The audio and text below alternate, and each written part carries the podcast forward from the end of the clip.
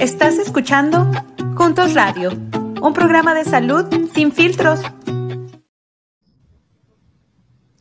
Muy buenas tardes, amigos y amigas. Bienvenidos una vez más a un episodio de Juntos Radio. Yo soy Mariana Ramírez, directora del Centro Juntos para Mejorar la Salud Latina en el Centro Médico de la Universidad de Kansas, en el ombligo del país. Uh, un saludo muy grande a nuestros amigos en el suroeste del estado. Les mandamos un abrazo muy cariñoso. Y uh, hoy vamos a estar hablando de un, tema bien importante que tiene que ver con nuestra familia, pero en especial con los adolescentes. Así que si usted tiene hijos, hijas adolescentes, este es un episodio que va a querer escuchar hasta el final. En, el estado de Kansas en particular, las, tasas de embarazo en adolescentes son altas. Somos el país número, el país, el estado número 17 más o menos en, eh, si los colocamos, ¿no? De, de, los que tienen la tasa más alta, de los que tienen la tasa más bajita. Y este es un problema que e, es un problema porque puede resultar en, en consecuencias eh, cíclicas, ¿no? Que, que se, se, se transmite de generación en generación y, que pueden de alguna manera frenar el, futuro de, nuestros jóvenes, ¿no? Eh, frenar sus, planes, eh, un, futuro que, como papás todos queremos y, estamos esperando apoyarlos a que tengan. Y esta cuestión no es, no es nada más de los adolescentes, sino de, de todo el, el, entorno que los rodea, papás, hermanos, tíos, maestros, pediatras. Y hoy tenemos con nosotros a una experta en el tema, una querida amiga y, y además apasionada de, de, servir a la comunidad, la doctora Romina Barral. Ella es eh, pediatra en Children's Mercy Hospital en la ciudad de Kansas City, pero también es especialista en salud adolescente. Entonces, hoy nos va a estar hablando de la adolescencia y la salud reproductiva en la adolescencia, ¿no? Específicamente vamos a estar hablando del tema de embarazo en los adolescentes. Y bueno, sin ni más, ni más Romina, un gran gusto tenerte con nosotros. Muchísimas gracias por acompañarnos esta tarde. Al contrario, muchísimas gracias por, por invitarme. Feliz de estar acá entre amigos y amigas y, y, todo el mundo para charlar un poquito más del tema. Muchas gracias.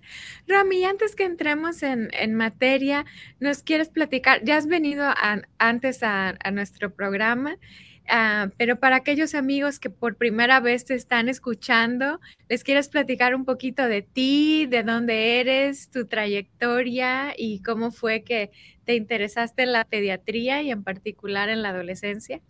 Claro, sí, cómo no. Um, como el acento me delata, cuento que yo soy porteña, uh, nací y crecí en Buenos Aires, Argentina. Um, ahí es donde me, me recibí de médica, diploma, y eh, con orgullo acá lo pongo. Y ah, sí, ahí este, vine acá a Estados Unidos hace unos 15 años ya oh, eh, a, entrenar un poquito más en pediatría, así que hice tres años, luego de recibirme de médica, hice tres añitos más para entrenarme en pediatría. Y haciendo pediatría eh, descubrí que ah, que una de las pasiones que, que yo tenía era trabajar con adolescentes, así que hice tres años, tres años más de entrenamiento en medicina adolescencia, ¿no?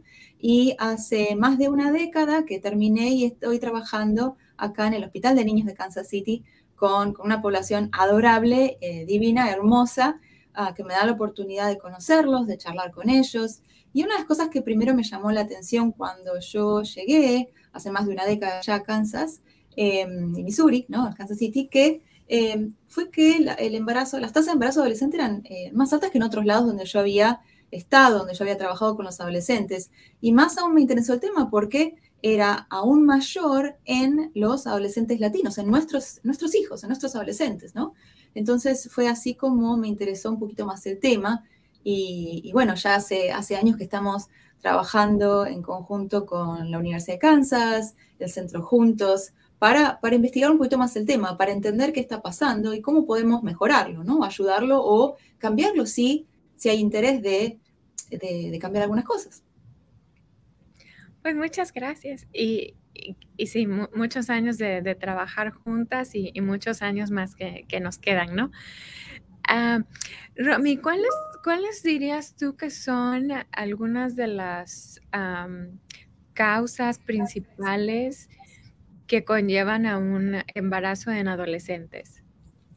Bueno, yo creo que eh, es multifactorial, ¿no? Decimos así cuando hay muchísimas cosas pasando a la misma vez. Ah, por un lado, hay una es la falta de acceso a, educación reproductiva, ¿no?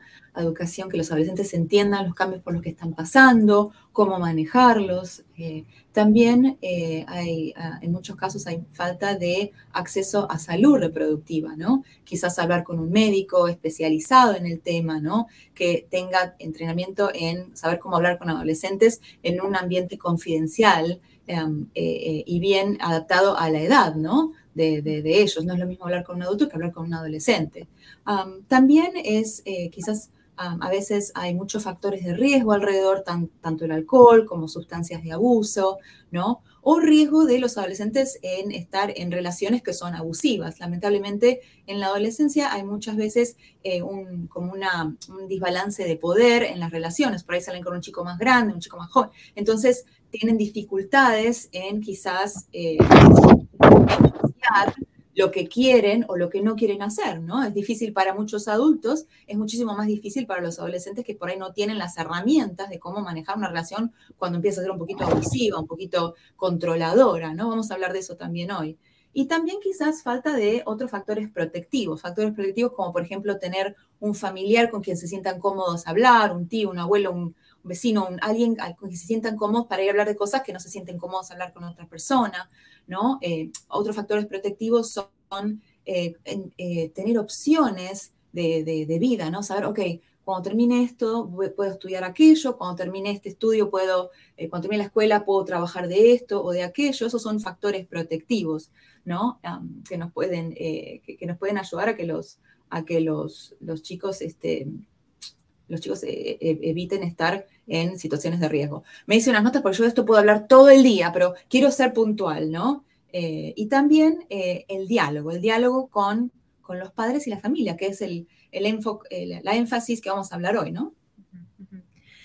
Me encanta, gracias, gracias por, por identificar esas situaciones que, que, pudieran poner a los chicos en un mayor riesgo, pero también por enfatizar los factores protectores, porque como, como, comunidad latina, la familia es uno de los valores más grandes, una de nuestras fortalezas más importantes, ¿no?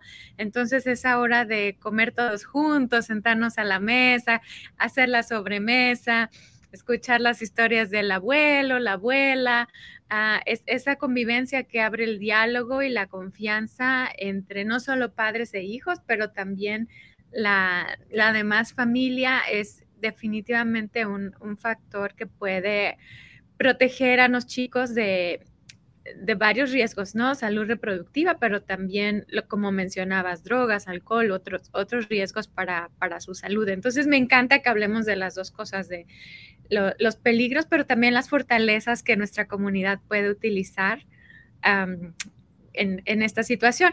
Y, Romy, hablando de, familia, padres, tíos, amigos, hermanos y demás, ¿cómo podemos nosotros como red ser un apoyo para, nuestros adolescentes cuando pueden estar en riesgo de un embarazo no deseado? La verdad es que eh, tenemos que, vamos a hablar eh, del tema en claro, ¿no? Son los temas que, eh, que, todos estos temas asociados son temas muy difíciles para hablar. Son temas que nosotros son muy tabú. A nosotros nadie nos enseñó a hablar de esto. Nosotros no hablamos con nuestros papás, nuestros abuelos de estos temas. Es muy difícil abordar estos temas, ¿no? Entonces, tenemos que, por un lado, hacernos cargo de eso y decir, ok, esto es un tema muy difícil, a mí nadie me habló, me tengo que educar yo primero, ¿no? Y vamos a compartir hoy, entonces, un par de links donde eh, nos podemos leer nosotros como papás, como tíos, como familiares cercanos que tenemos que estudiar el tema para poder guiar a nuestros hijos. Porque lo que vamos a hacer hoy es que los vamos a acompañar y vamos a, vamos a hablar de unos 10 puntos específicos en un minutito, pero por empezar es estudiar estudiar el tema, hay unos links que les queremos recomendar sobre recursos médicos, ¿no? del Center eh, Young Women's Health en Young Men's Health. Son unos websites eh, que vamos a compartir que tienen información en español para que nosotros como papás nos informemos. También podemos eh, leer el CDC en español. Son tres links que vamos a compartir en un ratito para que eh, nosotros podamos aprender sobre el tema para poder mantener un diálogo abierto con nuestros hijos, ¿no? por otro lado, también en algunos momentos este, eh, nos va a superar el tema, ¿no? En el momento vamos a decir, ok, hasta acá llegué, esto ya no lo puedo hablar con vos, te voy a llevar a un experto, te voy a llevar a alguien que está más entrenado, te voy a llevar al médico, porque él sí está entrenado, él, ella, quien sea, está entrenado en cómo abordar el tema, ¿no? Y confiar en que los médicos por ahí en un momento van a querer hablar con nuestros hijos de uno a uno para que ellos se sientan más cómodos y compartir cosas que no se sienten cómodos adelante nuestro. La idea es que se sientan cómodos con nosotros, que digan, mira, yo no sé, pero voy a aprender y cuando nos supere el tema, hasta acá llegué, listo, te llevo al médico que el médico la médica va a saber abordar el tema de una forma confidencial, contacto. Estamos entrenados para esto, ¿no?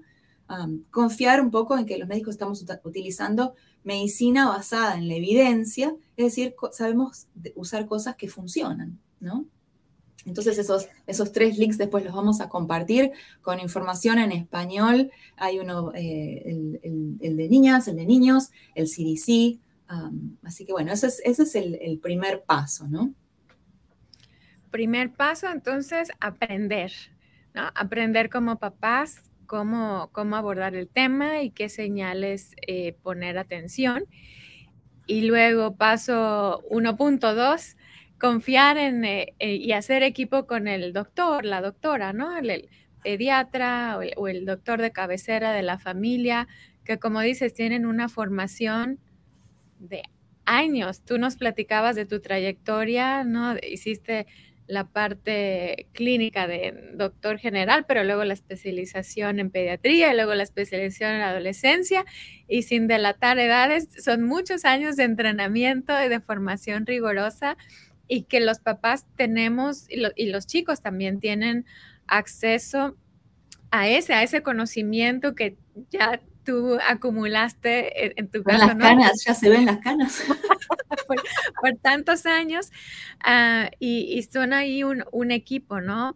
Podemos hacer equipo los papás con, los doctores para no sentirnos solos también, ¿no? Como papás a veces estas cosas, como dices, si no nos educaron, no nos, a nosotros no, nos hablaron del tema, es difícil para, para nosotros, pero no imposible. Y aparte, mencionas varios recursos y ahora con, con, la globalización, con Internet, pues la verdad estamos a un, a un clic, a un swipe de, de, muchísima información.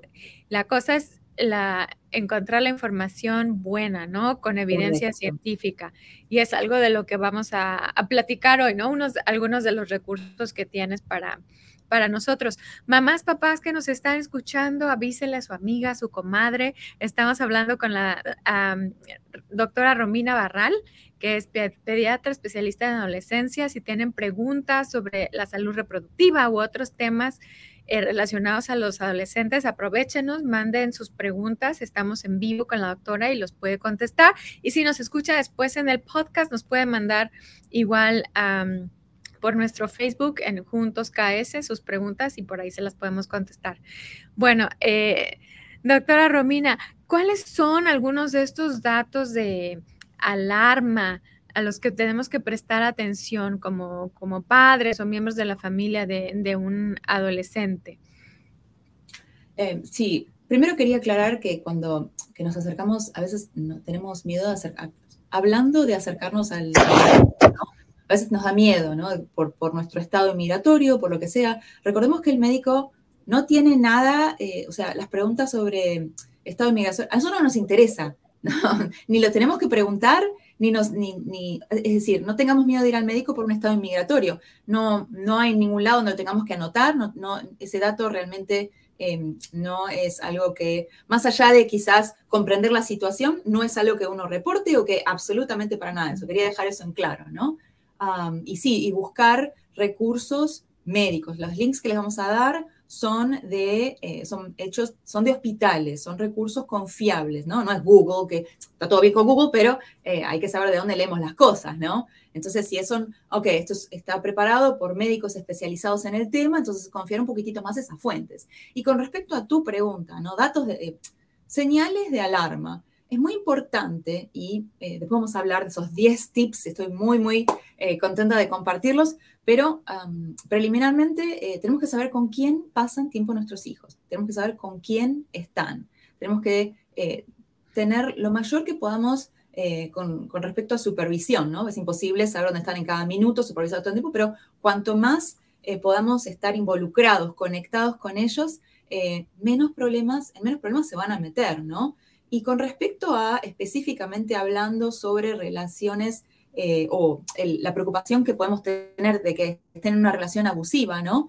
Em, saber eh, que em, nuestros hijos pueden estar a riesgo de estar en una relación abusiva y eh, saber dónde ir a buscar recursos. Hay, un, em, hay unos screens, unas, unas, unas fotos de pantalla que les queremos compartir sobre sitios donde en español uno es Love is Respect, acá tengo las, las notitas, eh, están en español también, ahí está, relaciones sanas acerca del noviazgo, ¿no? Estas son cosas que les podemos comentar a nuestros hijos. Si tenemos preocupación, mm, este, vemos que quizás nuestras, eh, eh, nuestros hijos, hijas están en relaciones que son muy controladoras, no los conocemos, con quién están, se sienten incómodos, no se sienten seguros, eh, compartirles recursos como por ejemplo estos para que ellos se eduquen o por ahí también se puede abordar con como, como por ejemplo mira recursos que les puedes compartir a tus amigas no a tus amigos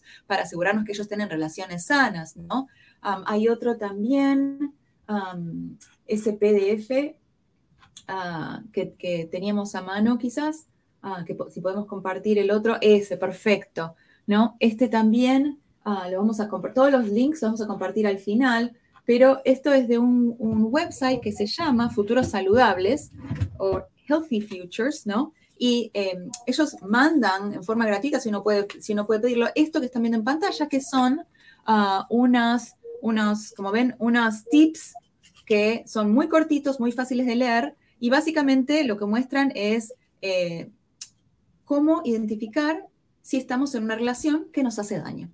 Así tan fácil. Esto puede ser un novio, novia, amigo, amigo, eh, ¿no? ¿Cómo identificar eh, relaciones que nos hacen daño, relaciones que nos están controlando, que nos están eh, resultando abusivas, ¿verdad? Y saben qué, nos puede resultar útil, útiles hasta nosotras esto, ¿no? Como padres, como madres, tener estos recursos. Entonces, estar atentos están en contacto. Vamos a compartir también esos, esos, esos recursos al final, porque es este, muy importante tenerlos a mano. Como les digo, puedo hablar de esto todo el día, así que de puntitos y sigamos hablando del tema, sigamos abordando, ¿no? Gracias, no, me, me encanta las dos cosas. Eh, la, parte de estar al pendiente de, de relaciones saludables, incluso para, para, los adultos, no solamente para los adolescentes, como dices, eso aplica para todos, ¿no? Eh, estaba viendo lo que decían los slides de las, las capturas de pantalla de eh, todo el mundo merece una, pareja que lo reconozca, lo apoye, ¿no? Y, y a veces la, la, falta de comunicación entre, entre padres e hijos puede crear una, una burbuja y, que el adolescente esté experimentando abuso y que no sepa, ¿no? Eh, que no sepa que eso no es normal, que, que merece ser amado, que merece ser respetado. Ah, entonces, bien importante abrir ese diálogo y también eh, enseñarlo con el ejemplo, ¿verdad? Eh, con el ejemplo en, los, en las amistades que tenemos, porque no, las relaciones aplica no solo relaciones románticas, ¿no? sino las, las amistades, las relaciones que tenemos con todos los demás. Y la otra parte que mencionaba sobre a veces como inmigrantes podemos ser más vulnerables a estas situaciones, ¿no? Cuando, por ejemplo, a, lo mejor alguien está en una situación donde está con un estatus migratorio que lo hace pensar que tiene que aguantar todo lo que le pase porque por su estatus migratorio, ¿no? Y lo cual no es así. Todos tenemos derechos como personas, independientemente del, del estado migratorio en el que tenemos, y hay ayuda disponible para los casos de, de abuso, de violencia ah, doméstica, eh, para, mejorar relaciones eh, entre pareja y, relaciones en general, independientemente del, estado migratorio, ¿no? Eh, a veces el, lenguaje o, el miedo a que lo vayan a deportar a uno o cuestiones financieras pueden ser barreras, pero que sepan que hay recursos, ¿no? Y si se acercan a su doctor, a su pediatra o al doctor de cabecera, seguramente los pueden orientar para encontrar los, los recursos eh, necesarios en su idioma para gente eh, que habla diferentes idiomas y no solo español, ¿no? sino incluso otros, otros idiomas. Y también que, que sepan que hay ese apoyo eh, que puede ser a veces emocional ah, y, está disponible para todas las personas sin, sin importar su, su estado migratorio. Bueno, uh, Romy, y ahora hablando un poquito, ah, vamos a cambiar del, hemos estado hablando de todos estos factores sociales, ah, ahora un poquito yendo a la parte de la salud como tal, aunque las, las chicas adolescentes biológicamente puedan concebir, ¿cuáles son algunos de los riesgos que puedan tener eh, su salud física y en su salud mental cuando hay un ah, embarazo en la adolescencia? Esa es una idea, esa es una pregunta buenísima, porque porque las cosas cambian, ¿no? Y aunque quizás nosotros pensamos, bueno, nuestras abuelas eh, nos tuvieron cuando eran mucho más jóvenes, esto y otro, sabemos ahora que a medida que se, eh, se prolonga la vida, las diferentes etapas de la vida también se van prolongando, incluyendo la adolescencia, ¿no? El campo de adolescencia es relativamente nuevo, hablando en forma relativa. Ah, entonces, este, pero ahora sabemos que un embarazo, en la edad que, por ejemplo, nuestras abuelas tenían un embarazo joven, un embarazo en la adolescencia, es un embarazo de alto riesgo, ¿no? Eh, eh, estamos hablando de, antes de 20, incluso eh, es, un embarazo de, de alto riesgo. Es alto riesgo para la mamá, es alto riesgo para el bebé. Son embarazos complicados, puede haber riesgo de prematuridad, puede haber riesgo de que el, el bebé salga con bajo peso. El bajo peso está asociado a muchas complicaciones ah, en, la, infancia, en el desarrollo. Es un embarazo que probablemente ponga a la mamá, no solamente a su salud en mucho, mucho riesgo y a la salud del bebé en riesgo, pero también va a impactar su vida, su entorno social, eh, su educación. Muchas mamás jóvenes tienen que dejar la escuela, ¿no? Con lo cual están implicando que eh, hay, altas chances que no consigan terminar educación o alcanzar la, otra, eh, una educación un poquito más, terminar la, secundaria, eh, inclusive alcanzar puestos de trabajo que hubieran podido alcanzar si, si, si se planea el embarazo en otro momento, ¿verdad? Y también eso impacta, tenemos un montón de evidencia que muestra que los chicos también, los hijos de las mamás que son adolescentes, tienen mayor riesgo a a, que les pase lo mismo, ¿no? A tener un embarazo adolescente, no puedan terminar estudios, y eh, cuando se hacen cálculos de impacto de socioculturales, socioeconómicos más que socioeconómicos, ven que tienen un, eh, termina, termina llevando muchas veces a, una a perpetuar el ciclo de la pobreza, ¿no? Por supuesto que hay historias excepcionales embarazos adolescentes que fueron que fueron súper divinos, con historias súper, súper divinas y súper felices, pero no deja de ser una, un, este, una, situación muy difícil, ¿verdad? Y desde un punto médico, desde el punto de vista médico, eh, riesgosa. Entonces, eh, sí, las cosas cambian.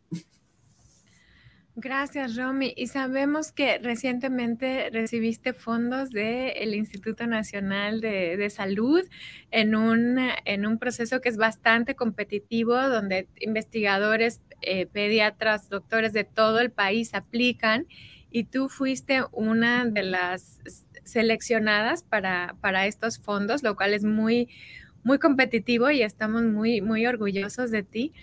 Ah, y bueno, con estos fondos sabemos que eh, vas a implementar un, proyecto, que estás trabajando ya en, la implementación de un proyecto eh, acerca de la salud reproductiva en el estado de Kansas, particularmente en el suroeste. ¿Nos quieres platicar un poquito sobre tu programa y, lo que tus, metas? Sí, claro, cómo no. Eh, creo que todo esto surgió de que nos, em, de, venir acá, de ver que el embarazo adolescente estaba tan alto en, nuestra población latina, nuestra población inmigrante, ¿no? Que eh, al final, a fin de cuentas, una de las cosas que quería también comentar es que el embarazo adolescente, la mayoría es no planeado, ¿no?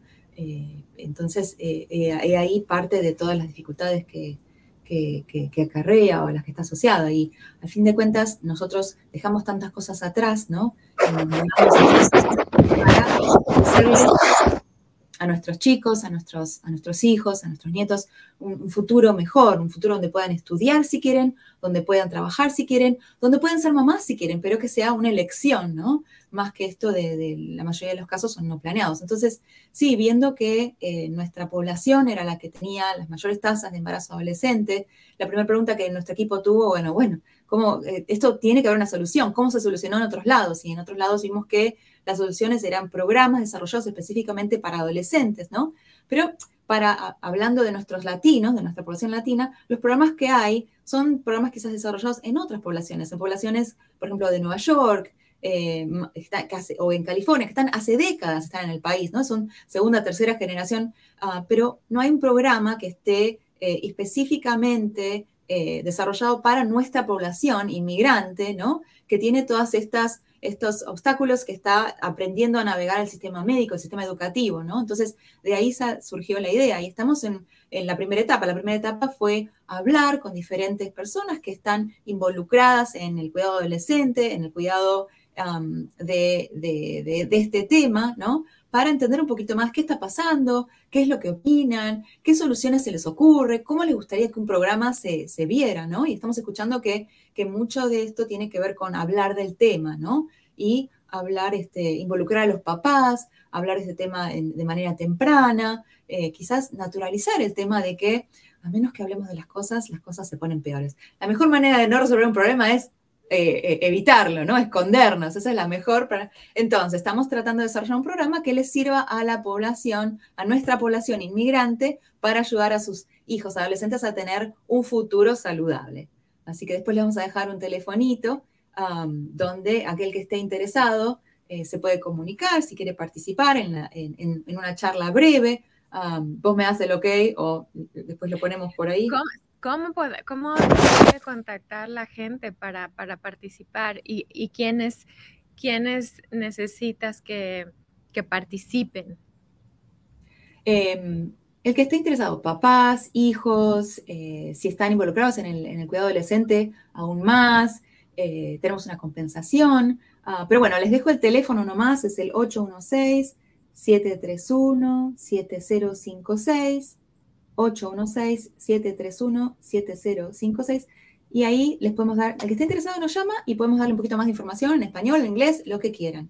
Lo que sí quería cerrar era con los 10 tips, esos 10 eh, que son si les parece bien, esos 10.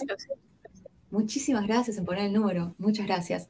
Em, les quería dejar herramientas concretas a los papás para hablar con sus hijos. Entonces, no sé si tenemos las slides. Perfecto, ahí está, en inglés y en español. Entonces, el primer paso, como les dije, es hablar con nuestros hijos y educarnos, ¿no? Hay un website que se, llama amaze.com Ah, vamos a dejar todos los links después de la charla, donde son, unos videos súper buenos ah, para, eh, para aprender a hablar con nuestros hijos. Y estos son los 10 los 10 tips. Ser abierto, ¿no? Entender que las cosas cambian y que tenemos que cambiar nosotros también.